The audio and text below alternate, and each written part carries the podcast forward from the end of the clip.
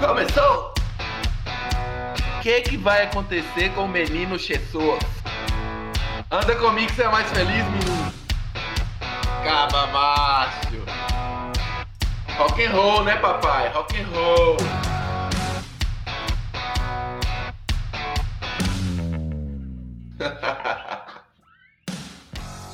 Bem-vindos a mais um Podes Crer, somos imigrantes brasileiros palpitando as notícias globais. Eu sou o Roger Stark. E eu sou Monte Barbosa, semanalmente comentando a puta loucura que é viver.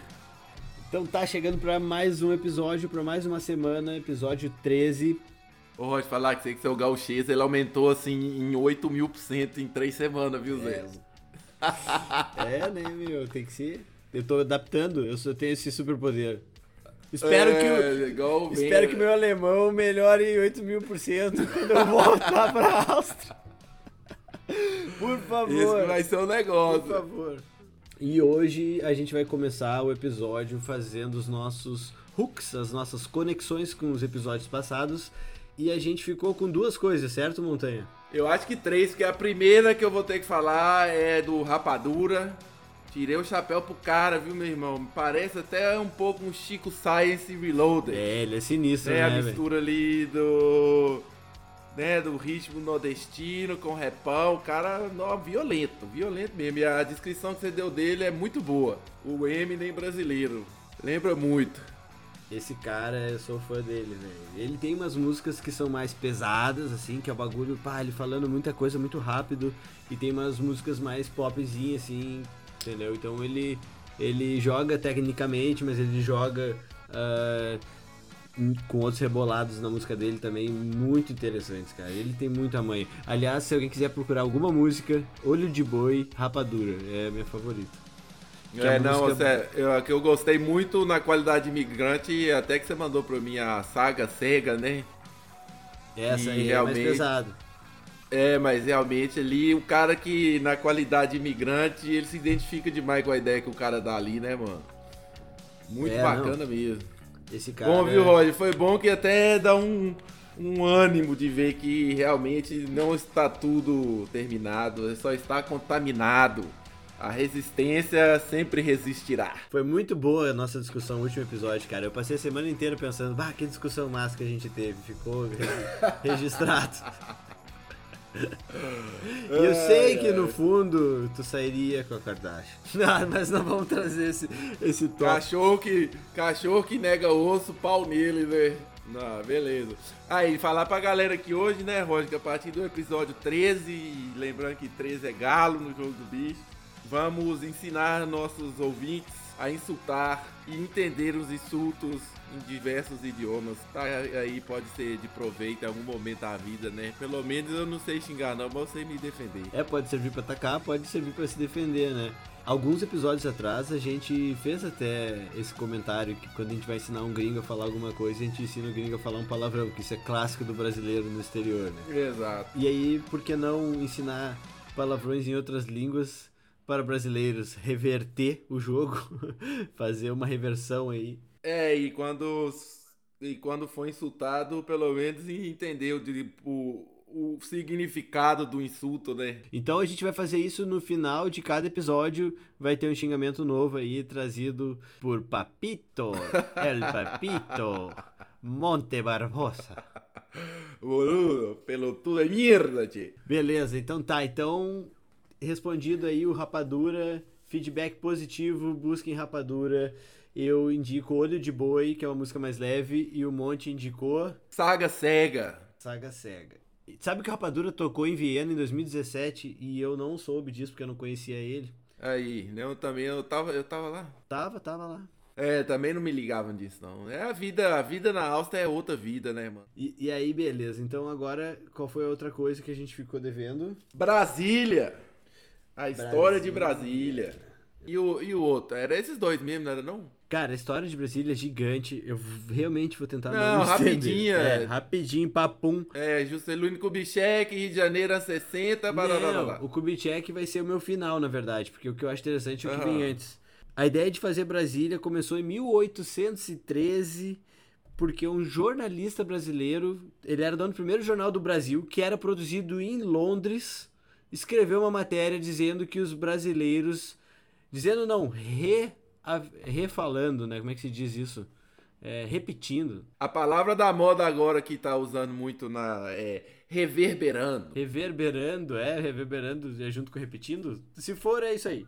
Enfim, ele estava ele tava repetindo que já tinham dito em- em- por carta em 1627 que os, brasi- os portugueses estavam no Brasil como caranguejos, se espalhados pela costa e não se aprofundavam no território. E aí, então, ele sugeriu nessa matéria e foi acatado porque em 1824 na primeira Constituição brasileira, fizeram uma marcação lá que uma das coisas que tinha que mudar era que tinham que levar a capital do Brasil para o interior do Brasil.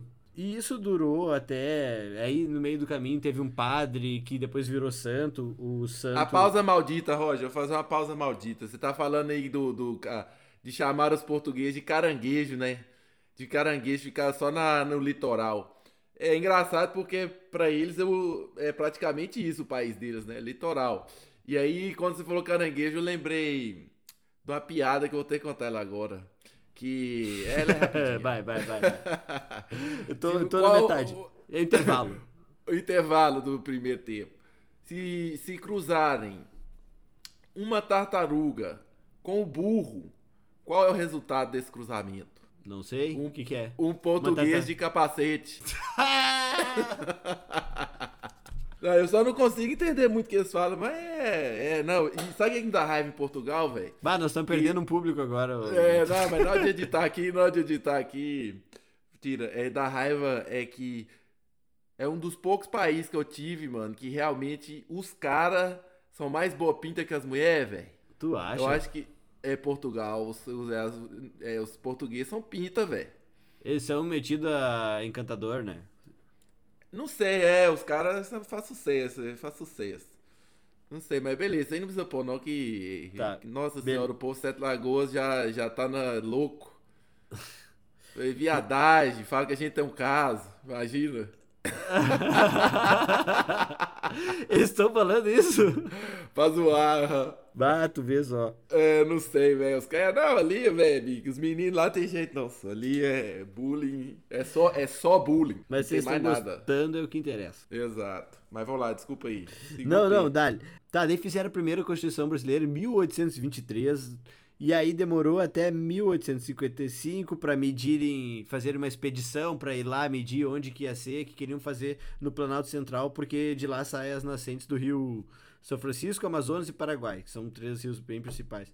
E aí fizeram essa expedição, marcaram entre duas lagoas o território. Depois mais para frente veio um veio um um astrônomo francês e que ele veio estudar o planeta de Marte do Chile para ter a visão do hemisfério sul de Marte, papapá, aquela coisa louca. De, de alguma maneira ele parou no Brasil e ele foi quem mapeou o Brasil. Em detalhes, assim, até então não tinha um mapa decente do Brasil. Aliás, é muito interessante. E de que ano nós estamos falando? Nós estamos falando de 1889 agora. Caralho, meu irmão. Então, na verdade, quer dizer que tem um pouquinho mais de 200 anos que o mapa cartográfico existe. É, Ao tanto que o Brasil. O Brasil, se for comparar com o ser humano, meu irmão, ele tá entrando no, no terrível 2, né? Que é fase de desenvolvimento. Mas beleza, desculpa. mapas eram coisas valiosas antigamente, né? Eu já fui em museu que era uma sala só de mapa, assim, bah, muito louco os mapas. Tudo errado. Várias coisas erradas. Beleza. Ah, daí esse cara ajudou a mapear o Brasil direitinho e eles começaram a poder planejar melhor. Aí na segunda Constituição de 89, essa também foi reafirmado que a capital tinha que ir pro interior, que é aí que o astrônomo fez o trabalho dele para ajudar nesse quesito de Pra te planejar, tu precisa ter os mapas direito, né? Ia ter que construir uma cidade lá na puta que pariu. É, lá no Peru, ia ser a capital do Brasil. E aí, de 1889 até 1956, isso ficou assim, vamos, vamos vendo, né? Ficou quieto, só fizeram o mapa e deixaram lá. E aí o JK, num. Como é que se diz? Ninja. É, foi o ninja no sentido que foi uma movimentação ensaiada. Ele pediu para um repórter perguntar para ele sobre esse ponto, porque ele tinha prometido cumprir tudo da Constituição. E aí o repórter falou: Ah, tem o ponto que a capital tem que ir pro interior do Brasil, tu vai cumprir isso? E ele falou que até o momento ele não tinha pensado no assunto. é óbvio, óbvio que se tinha, né? É igual o cara quando ele pede um, um, um date no Tinder. Ah, não, vamos, né? Daquele jeito. Mas ele conseguiu fazer um teatrinho aí pra ganhar mais uns pontos. Política é foda, né, velho? Política é foda. Por isso que ele é ninja. Não tem nada errado nisso, ele fez lá, foi lá, construiu Brasília. Aliás, vou te dizer que dos presidentes que o Brasil teve, JK tá dos melhorzinhos. Foi um dos menos piores, né? Menos piores, perfeito. E, enfim, é isso aí. Eu. Coisas engraçadas sobre Brasília. Um, um santo sonhou que ia ter uma cidade lá, no meio do caminho, o, o São João Bosco, que era italiano. Não fui procurar os milagres dele. Espero que ele não, eles não estejam contando que a criação de Brasília valha como milagre, né? Pelo amor de Deus. Não, é não, a criação de Brasília é um milagre do Satanás. Diz que esse santo aí, quando sonhou que. E ele sonhou isso aí lá em 1800 e caraiada, lá, no, lá atrás, né? É. Uh, diz que quando ele sonhou isso aí, ele sonhou que era uma cidade de ouro e luz. E fiquei pensando, olha, o ouro tem. A luz é, que eu tô procurando. A, a luz tá faltando, apagado. Mas é aquele negócio, né? Brasília lembra muito aquela grande música do nosso querido Raulzito. A gente agrada a Deus fazendo o que o diabo gosta. Véio. Aí sim. E qual que era a terceira coisa que tu ia trazer pro nosso primeiro momento? Não, já falamos, pô. Era o Rapadura, Brasília e o negócio do insulto. Ah, o negócio do insulto, tá. Beleza, então é isso aí. Então vamos para a primeira notícia. Essa semana a feira CES de tecnologia aconteceu e tivemos aí vários anúncios de várias coisas curiosas que eu separei uma listinha aqui para poder comunicar nossa maravilhosa audiência sobre o que está por vir no futuro. As coisas mais ou menos, laptop com duas telas, caguei, entendeu? Selecionei só o creme de la creme. Só o negócio que isso aqui vai ser muito louco. E se tu achar que alguma coisa dessas, monte, hum. te proponho. Se tu achar que alguma coisa dessas não vai ser muito louca, tu me diz e aí a gente debate. Porque Vai lá. é bom debater tecnologia.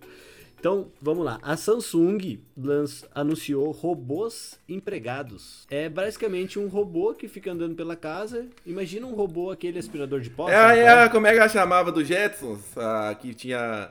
É, é, como é que era? Judy. É, tipo a Judy. Só que é uma Judy. É uma Judy deficiente, entendeu? Só tem um. Versão 1. Uh, aparentemente. Como é que é? É tipo. Imagina aqueles Roomba que varre o chão de casa, só que em vez dele ser baixinho, ele é. Ele tem um metro de altura, um metro e meio de altura, com um bracinho acoplado nele, assim, e uma telinha que faz uns rostinhos.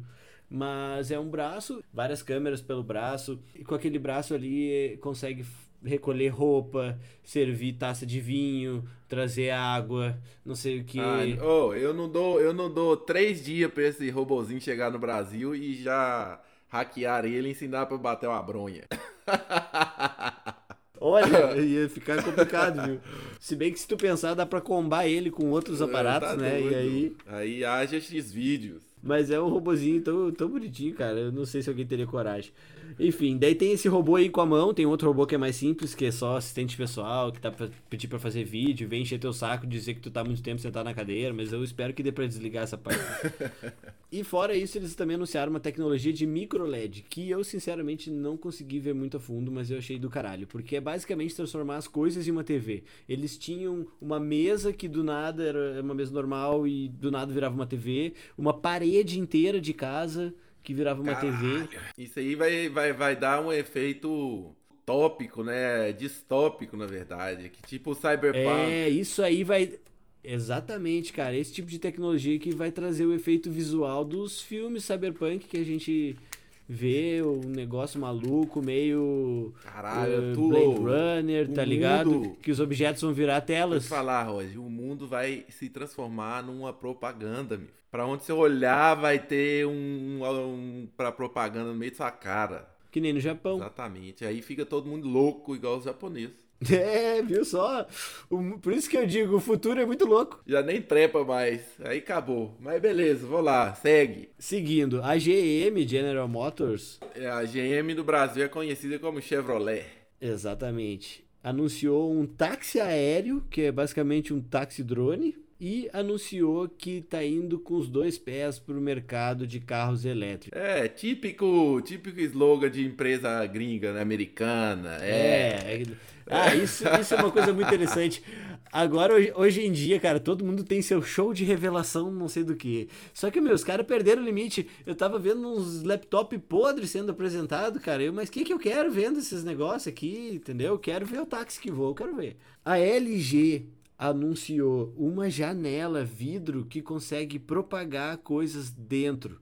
É como se fosse uma TV de vidro. Transparente. Transparente. É. E aí eles já mostraram as aplicabilidades que isso teria. Mostraram um trem assim com todas as janelas, mostrando as informações para passageiros, um avião com umas Caralho. Umas vidraças com uns hologramas de, de, de umas mulheres para fazer propaganda. Isso é muito doido. É, isso, aí, isso aí é o típico exemplo da, da realidade aumentada, né? É, esses vidros TV da LG, vamos chamar assim, combado com os micro LED, que é transformar as coisas em TV e monitores da Samsung, meu Deus do céu, que, que loucura vai ser isso de LED por tudo. Nós vamos viver, a, a vida vai ser igual morar dentro da televisão. Nós vamos querer assim, ó, nós vamos clicar um botão, nós vamos entrar numa floresta. Aí nós clicamos um botão, nós entramos no espaço. E nosso ambiente vai virar as coisas, assim. Caralho, é, ué. É, tinha um joguinho Second Life, né? Agora vai ser o Third Life. A vida 3D. Que loucura, né? Muito legal esse tipo de é. coisa. Claro que a maioria dessas tecnologias são mais demonstrações exibicionistas das empresas do que de fato algo que vai virar um produto para a gente poder comprar amanhã. Ainda vai um tempo de desenvolver. Outra coisa interessante também que eles mostraram foi um celular que se enrola. Pra quê? Porque daí tu consegue ter um celular mó pequenininho que tu puxa ele e ele fica grande. Igual um pergaminho, olha pra você ver a história se repetindo. Igual Agora um pergaminho. pergaminho é digital, velho. E eles mostraram isso, um celular assim que era menorzinho, o cara só pega com os dois braços, faz um clique pra cima, assim, ele e cresce, tá ligado? Que doideira. Esse aí eu compraria. Muito interessante. Mas uma coisa aqui também. Ima... Não, só falar assim, porque você tá comentando aí, é igual você falou, tipo, as tecnologias são demonstradas em forma de prototipo, né? Agora, imagina o que está atrás das cortinas, que não está sendo apresentado. Se os que estão mostrando já é cabuloso, o que tá no, no pipeline, meu irmão. Que isso. Judy vai ser ah. um ciborgue. Exato, oh, dá cinco anos aí. Meu, eu tava pensando dez anos atrás, cara. Já era completamente diferente. Não existia Uber, não existia iFood, não existia porra nenhuma dessas coisas digitais que, que, que fazem diferença na vida das pessoas que usam, entendeu? Aqui no Brasil, a galera é muito orientada a isso. Eu tô observando, assim, todo mundo pede uma tele, todo mundo pede um negócio, né? Assim, não todo Sim. mundo, né? Quem pode, né? Mas não vamos entrar nessa discussão depressiva. mas, mas o seguinte, mano, é... Você tá falando de 10 anos aí e tal. Agora, o que impressiona nisso é, imagina se o nosso cérebro não tivesse a capacidade de esquecer, né? Então, que se a vida de 10 anos atrás, hoje em dia causasse a mesma impressão. Porque hoje em dia não tem impressão nenhuma de nada. Tudo isso é hipernormalizado, Exato. Uber, tudo é parte do dia a dia. Você ficar 14 horas por dia, todo mundo numa tela de ou de celular ou de computador, uma televisão. E por que que eu falei 10 anos? Porque foi mais ou menos há 10 anos atrás que veio o primeiro smartphone, que foi o iPhone, que demorou para chegar no Brasil uns dois anos mais ou menos. Assim, ah, chegar direito, de todo mundo ter um smartphone e tal. Eu digo assim, de pegar, todo mundo perceber que o smartphone é muito melhor. Foi rápido, mas é, teve uma lógico. curva ali econômica no Brasil, nada tem que dar um tempinho. Então, assim, cara, pensa que em 2008 lançaram o primeiro smartphone no mundo, entendeu? Isso foi 13 anos atrás. Imagina daqui a 10 anos. É, YouTube 2006, né? Ah, eu adoro toda. esses assuntos, essas coisas, Mas... cara. Não dá nem. Dá, vamos, vamos passar pro próximo, senão eu fico falando. ah, não, só a última coisa aqui então, ó. É, Uma coisa também que foi característica da feira, da CES Todas as marcas lançaram muitas tecnologias para tratamento de Covid, higienização de ambientes, coisas robozinho que passa por tudo com luz com luz UV para desinfectar, purificador de ah, ar. Eu vi uma máscara doida demais a foto dela. Da Razer. É, que a, a, a máscara ela joga ar para dentro, né? Filtra ela é muito linda, aquela máscara. Muito doida. Mas ela parece um troço de um personagem. Eu não sei se eu teria coragem de usar aquilo. Ela é da Razer, que é uma marca de, de, de videogame, né? De acessórios gamers. É, me lembrou muito do Metal Gear Solid. É, não, ô meu. a mascarinha ali. Que loucura, cara, que loucura. Como a literatura vira realidade e a realidade vira literatura, né? Não, Aham. e também teve um. Eles também mostraram algumas coisas de cosméticas e o que eu achei curioso foi um batom onde tu, com três cartuchos da cor vermelha, por exemplo, tu consegue misturar as cores e na hora fazer o tom que tu quiser. Eu não uso batom, né? Óbvio, mas eu imagino que pra mulherada que use, isso é muito interessante, porque acaba que ela tem uma coleção inteira de tons de vermelho em um aparelho só. Mas ele acaba? Não, ele tem tipo assim, ó, ele tem três outros batons que tu põe ali dentro, que são os cartuchos, e ele é tipo uma maquininha que tu consegue na hora fazer uma mistura, sei lá. Ó, complicado demais o batom. É o típico caso da inovação que não presta. É, eu também acho. Pega um negócio que, que já funciona e é E bom complica. e simples. Complica Mas demais. isso é nós homens falando, né? Pra alguma mulher, a importância de ter todos os Ah, shades, ô, Roger, com certeza todos os Instagram- tons de vermelho, a hora que tu quiser. Não, e deixa eu te falar, com certeza no Instagram vai, vai, vai virar modinha aquele trem de pintar a boca agora de três cores diferentes. Né? Preto. Pra poder vender o produto. É, nossa, é, beleza, vamos ver. é, Lindo. Parabéns. Então vamos encerrando aqui nossa notícia sobre as tecnologias que foram apresentadas essa semana na CES.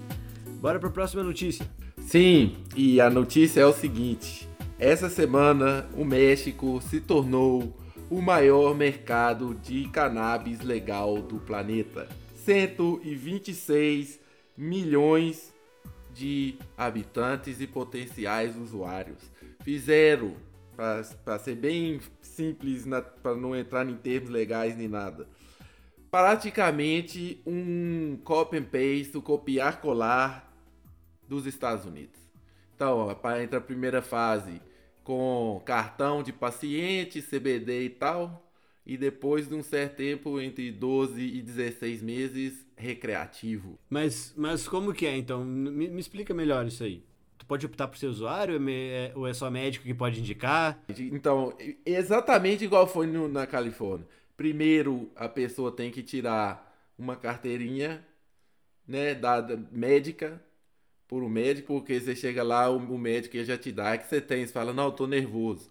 Aí já te receita CBD para nós estamos falando de CBD, Sim, sim, né? sim. O uso recreativo, ele vem depois. Então vai fazer essa parte igual aí, 12 a 16 meses e depois tem as lojas igual tá igualzinho nos Estados Unidos também. É tipo um plano de. É um plano. O blueprint que eles chamam, né? Entendi. Que deu certo, implantaram lá, só que com a diferença tremenda que lá já vai ser a nível federal. Então é o país inteiro. Entendi. Porque os Estados Unidos, cada lugar é um lugar, né? Exatamente. E isso então, Mas os Estados Unidos teve tão alguma coisa a nível federal sobre maconha na última eleição. O CBD, a medicinal. Eles estão esperando mais de 250 mil geração de emprego e pelo menos 2,5% do PIB do país inteiro em um ano ser criado através da indústria verde. Então vai rolar. É, é sempre assim, né, cara? Eu vou te falar, eu já me torno chato, todo mundo fica achando que eu sou maconheiro. Mas, velho, eu acho que o Brasil perde muito dinheiro com isso aí, cara. O Brasil podia ser elite, cara. Olha o tanto de sol que tem Que aqui, cara. isso, meu filho? E, e depois eu vi que a cannabis ela é intermediária ideal entre uma plantação de soja e outra, que é o principal do Brasil. Então ela ainda ajudaria a fertilizar o solo. E ali, usando ela como plantação intermediária, ela.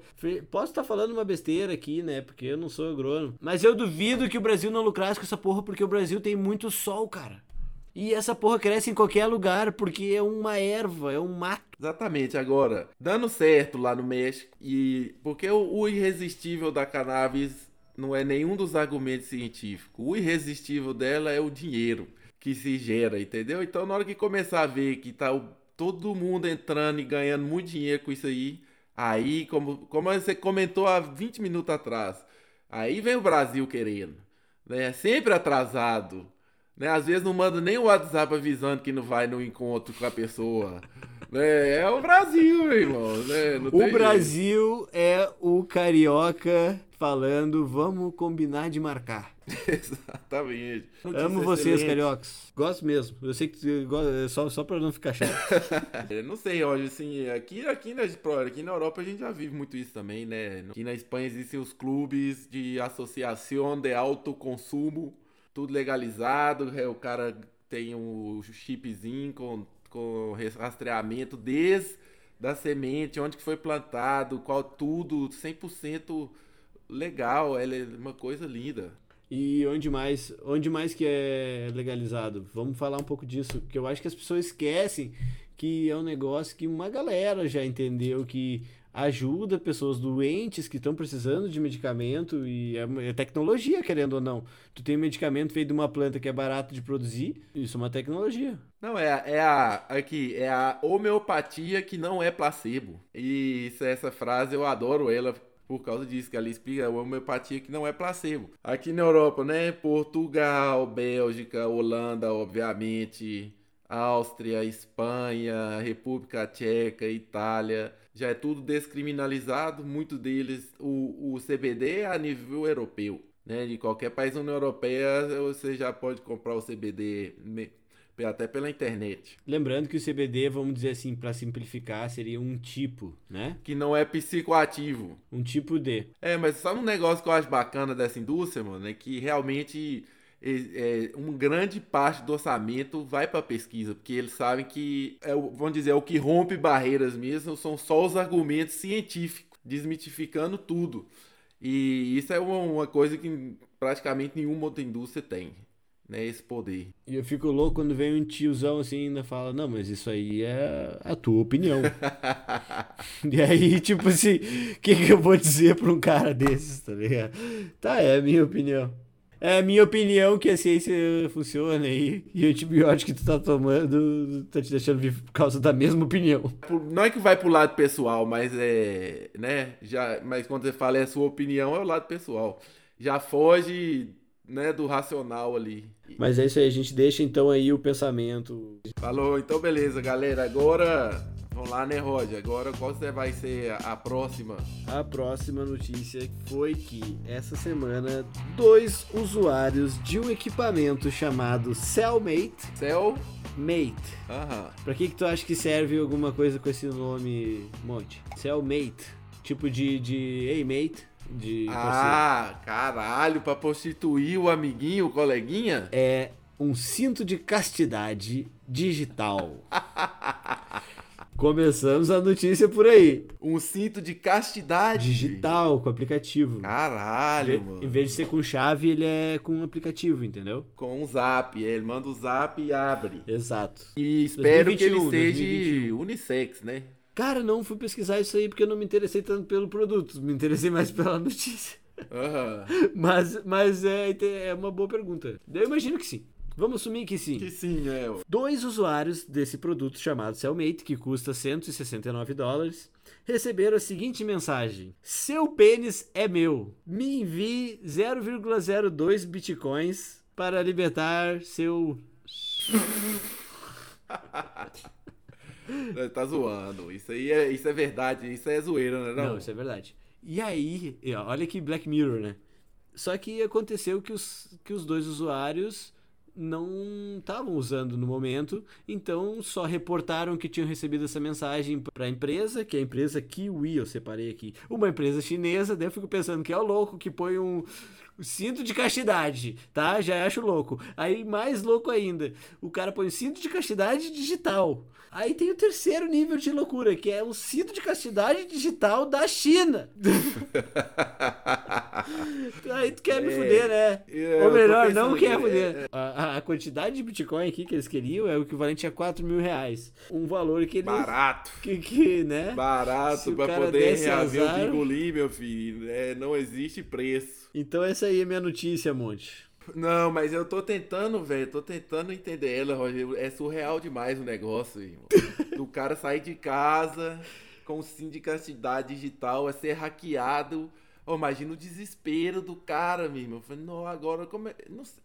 é tão distante do meu conhecimento que eu, eu já me pergunto, como é que será que o cara faz pra, pra dar um mijão? Ah, tem um buraquinho. Isso dá pra ver na foto do, do, do equipamento, dá pra ver. Tem um buraquinho. Certo, mas com certeza não vai ser uma coisa muito higiênica. Ah, não, ah, não. Se É. Depende, se for inox, se for de inox, o...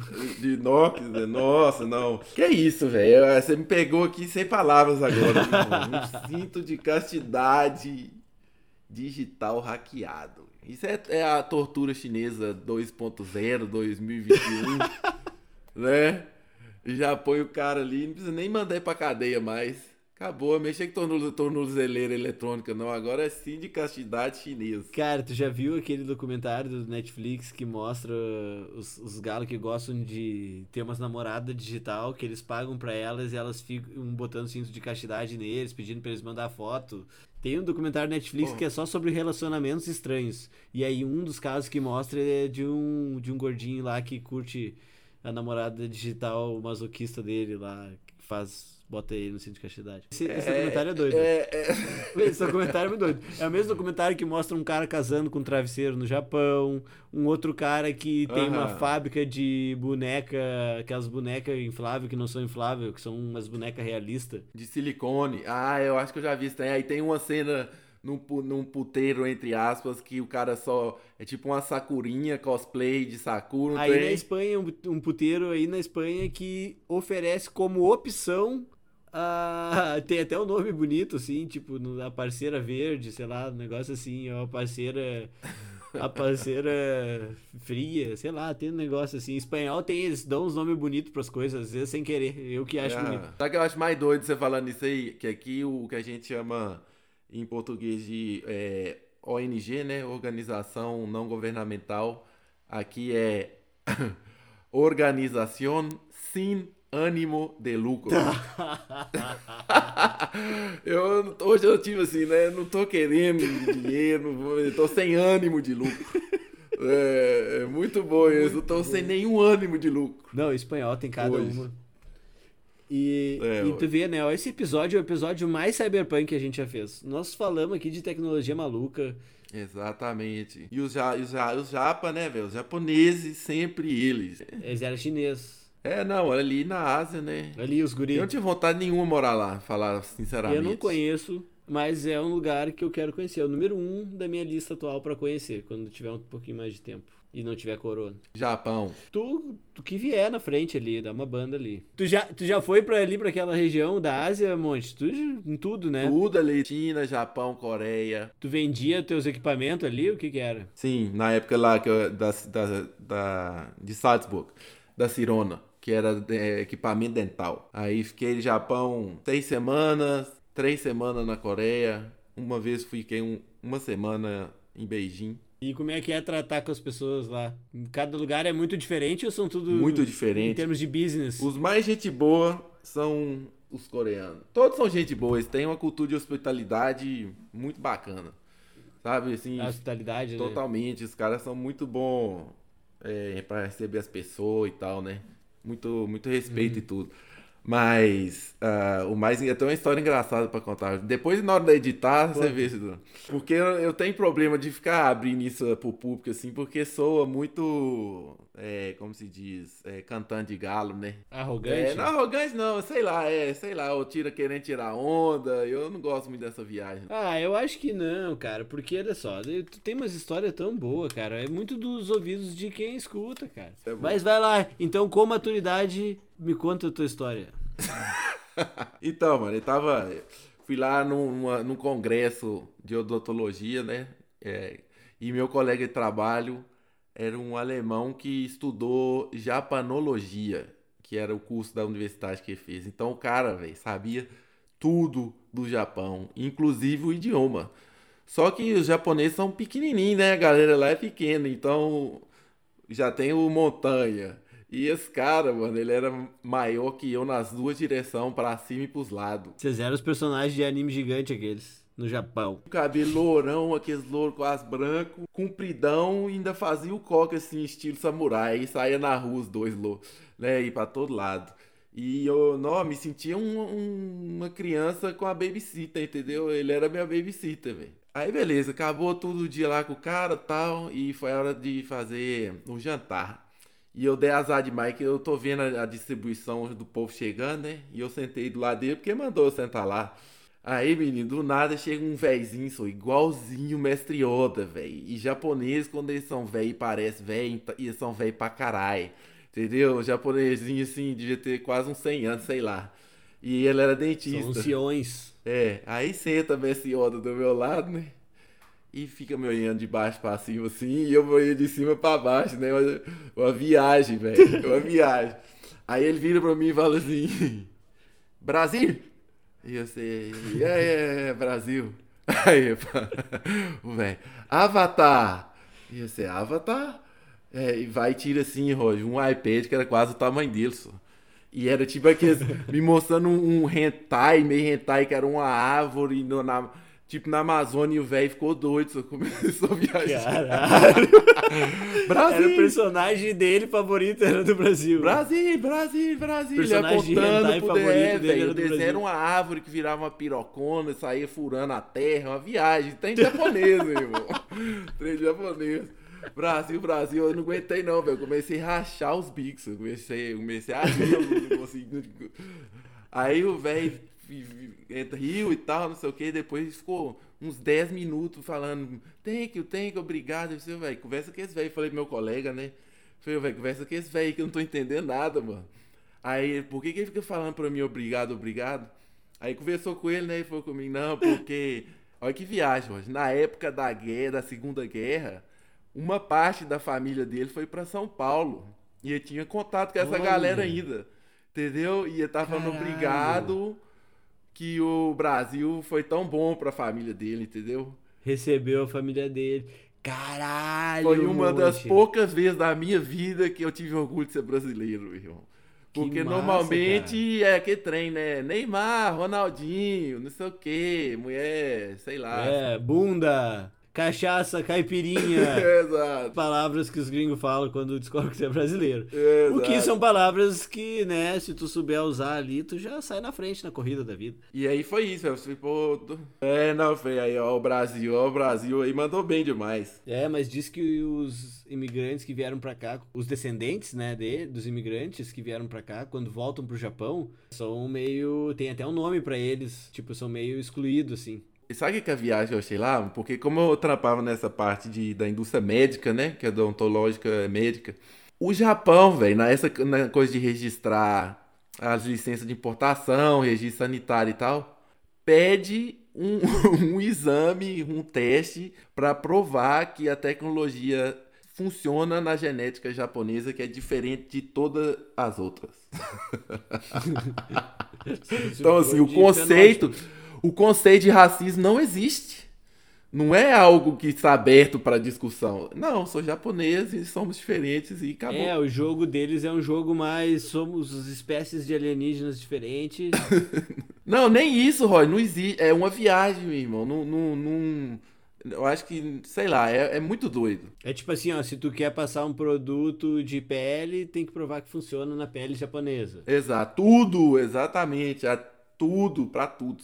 Falei, que povo louco. E aí, tu, tu, me falou uma vez, né? Uma curiosidade, não pode ser uma memória falsa minha, me diz. Que odontologia em vários países é uma especialização da medicina, né? Todo, e, inclusive na todo Áustria. dentista é médico Exato. primeiro, antes de ser dentista. Exato. Não existe o curso de odontologia que é uma outra coisa. Exatamente. E aí inclui Áustria, Alemanha, é tudo assim. E o Brasil é o país com o maior número de dentistas per capita do mundo. Só os calça branca. É, ué, estética, né, mano? E por isso que no Brasil gringo, gringo tem fama de ter os dentes tudo torto. Sabe que tava vendo uma estatística, eu não gosto de falar desse assunto, mas entrando rapidinho porque é interessante.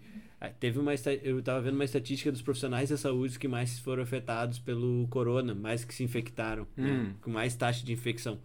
E oftalmo tá lá em cima, e dentistas não tão tão em cima porque eles usam máscara desde sempre. E usam óculos desde sempre. Que viagem. Então, créditos pro dentista. Parabéns pra aí.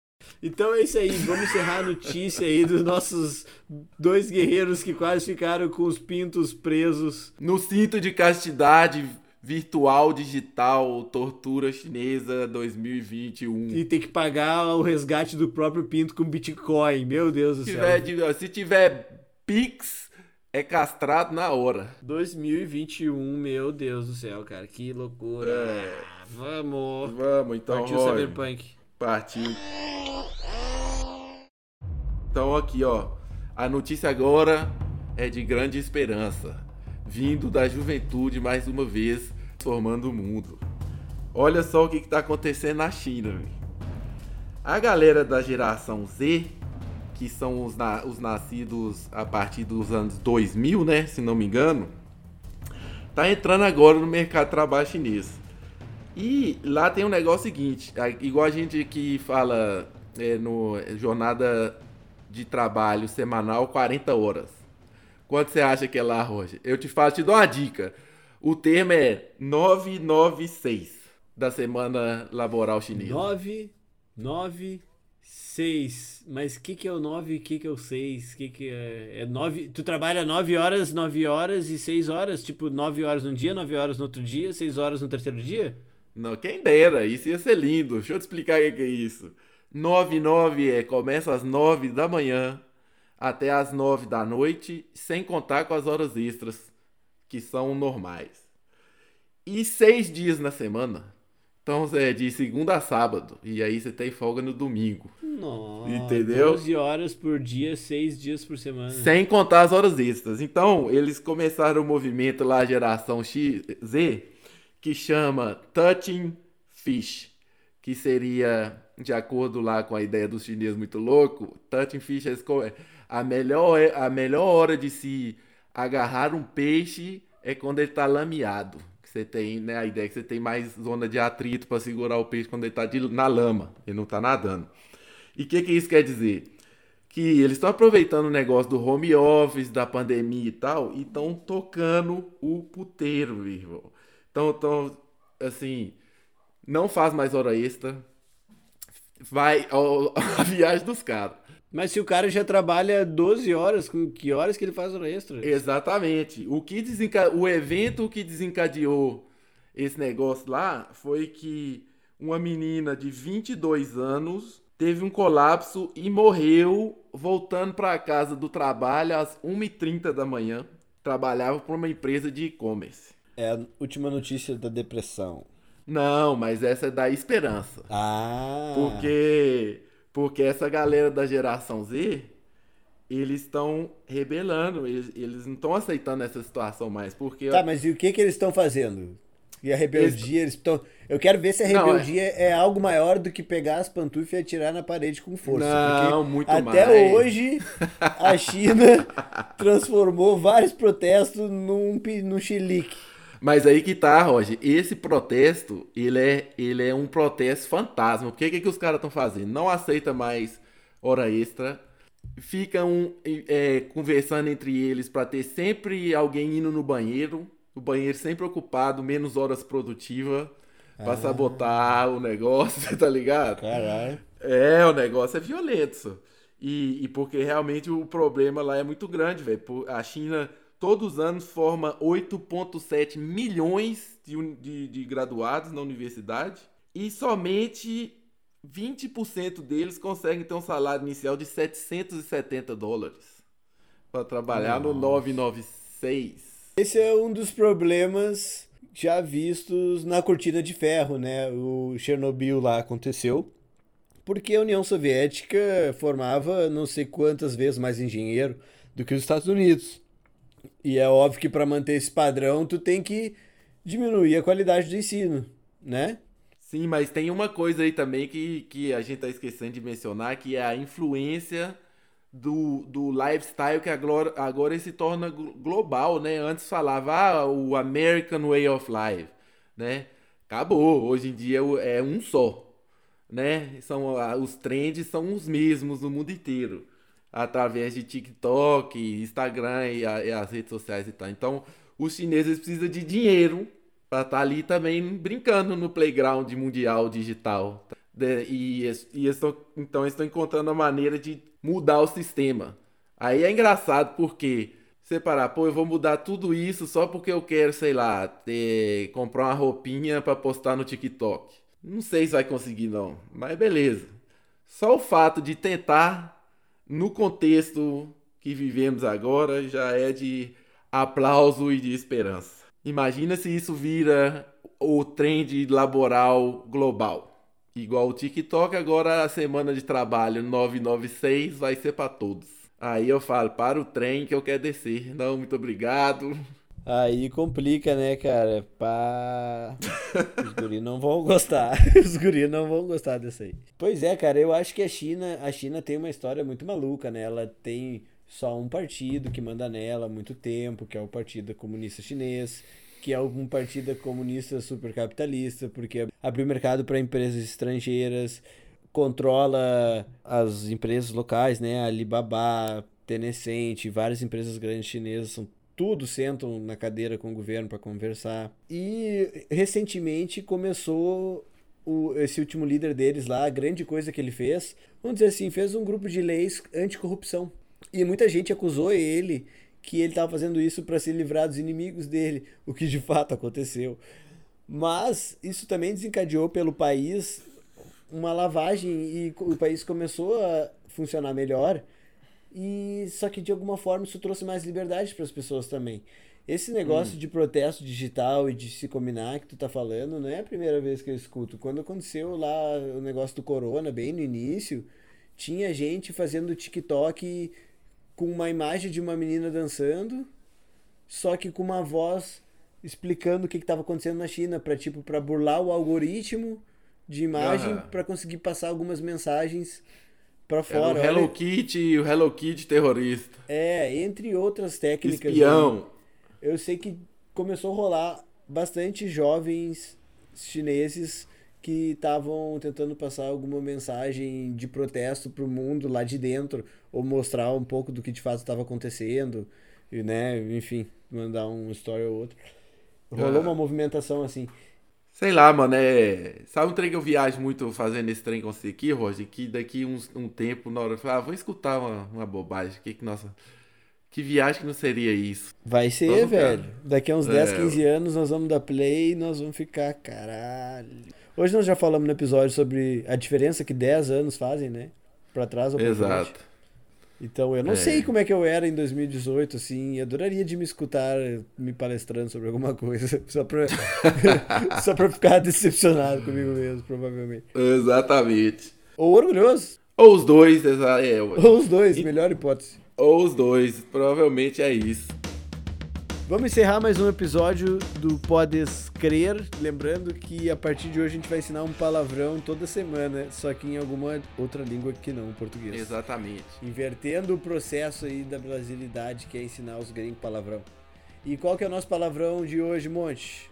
Hoje a pergunta do palavrão, esse eu vou até te perguntar, saber se você vai adivinhar, porque ele é curioso. Em qual língua Aqui é? e no espanhol. Eles falam muito aqui, me cago em los 14. Então eu cago nos 14. Me cago em los 14. Aham. E que passa? O que que isso significa? Não sei. Cagar nos 14. Pá, eu, eu tô imaginando uma cena, mas eu não quero descrever. é, a resposta que eu, quando eu fiz essa pergunta é a seguinte. É, me cago em los 14. Jesus Maria e los doce profetas. E o cara vai cagar em cima? Esses são os 14. É tipo, me cague lo... é tipo dizer, ah, tô pouco me fudendo. Aí tu fala, Exatamente, mas no nível, né? Tô no nível religioso. é mais, é, tá doido. Isso é, é heresia, né? É, não vamos é. falar isso, pessoal, mas fica aí então a primeira. O primeiro pra chegar bem já começamos com uma heresia. Caralho, achei pesado isso aí, mano. Achei pesado. Mas é isso aí, né? Somos. Somos. somos o que somos, iris mariris. É, exatamente. Retransmitindo as informações. Eu pensei que tu ia vir com Fick dich de em alemão. Não, é não, não, Mas aí tu veio com foda-se de espanhol. Porra, os espanhol ganharam o troféu no foda-se. Não é? Exatamente. Tem, deixar aqui o, o mais um final para finalizar, que é muito curioso também, que é o não vou botar esse na edição para nós poder usar semana que vem. Se você quiser escutar o que o Montanha falou, esse vai estar aí semana que vem. E aí, então, vamos resumir o que a gente conversou hoje. A gente começou conversando sobre a CI, essa feira de tecnologia que nos mostrou aí objetos, uh, monitores em objetos, e janelas monitores, e táxis aéreos, e a, e a Chevrolet indo para o ramo de carros elétricos o batom que tem vários tons e, e as tecnologias contra a Covid, sem contar o bracinho com o robô com o bracinho que recolhe sua roupa. Sim, e já logo então da legalização a nível federal da cannabis no México. Antes, na verdade, a gente falou sobre Brasília, sobre o Rapadura, a gente deu um feedback sobre eles, né? A gente começou falando o teu feedback sobre o Rapadura. Lembre da música Olho de Boi e a outra é Saga Sega. E aí, na sequência, a gente contou um pouco da história de Brasília. E da legalização a nível federal da cannabis no México, tá tornando o México com 126 milhões de cidadãos canábicos. Caralho, tu falou só disso, do México, cidadãos canábicos, 120 milhões. Faz de novo. Tu que sabe, eu gostei. Não, deixa, deixa então. Foda-se. E a gente falou do cinto de castidade high-tech cyberpunk, que foi a cereja do bolo nas nossas notícias de tecnologia do dia. Esse episódio foi o episódio mais cyberpunk possível. Eu era o cara, dois usuários quase tiveram o pinto preso aí e tiveram pedido de resgate em Bitcoin. Meu Deus, que loucura. Salve o passarinho chinês, o pardalzinho chinês. O monte não entendeu nada, até agora tá nada. tá tentando entender essa notícia. É o que mais fala, se calou. é, pra você ver, né, mano? Às vezes, né, como é, para o pior não há limites, né? não existe frase mais verdadeira que essa. E por último, falamos da semana 996 9 da manhã às 9 da noite, seis dias por semana, como a geração Z está sabotando e causando esperança a todos nós. A da Revolução del China. que fala espanhol, né? Porque ela sei falar chinês, né? Fala outra coisa aí. Então é isso aí, muito obrigado. Não se esqueça de seguir a gente no Instagram, blá blá blá, redes sociais, dá like, compartilha, manda beijos. Beijo pra vó. Tchau! Tchau, Lin! E aí que vem a pergunta: que o mel é doce, eu afirmo que ele é doce. é, é, você pode editar tudo fora, mano. Nu! Apaga o podcast, o pode escrever.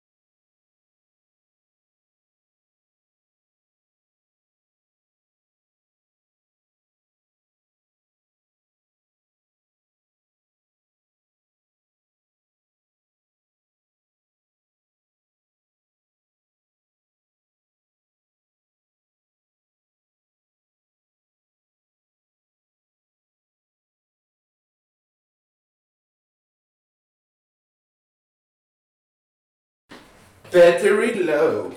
Filha da puta.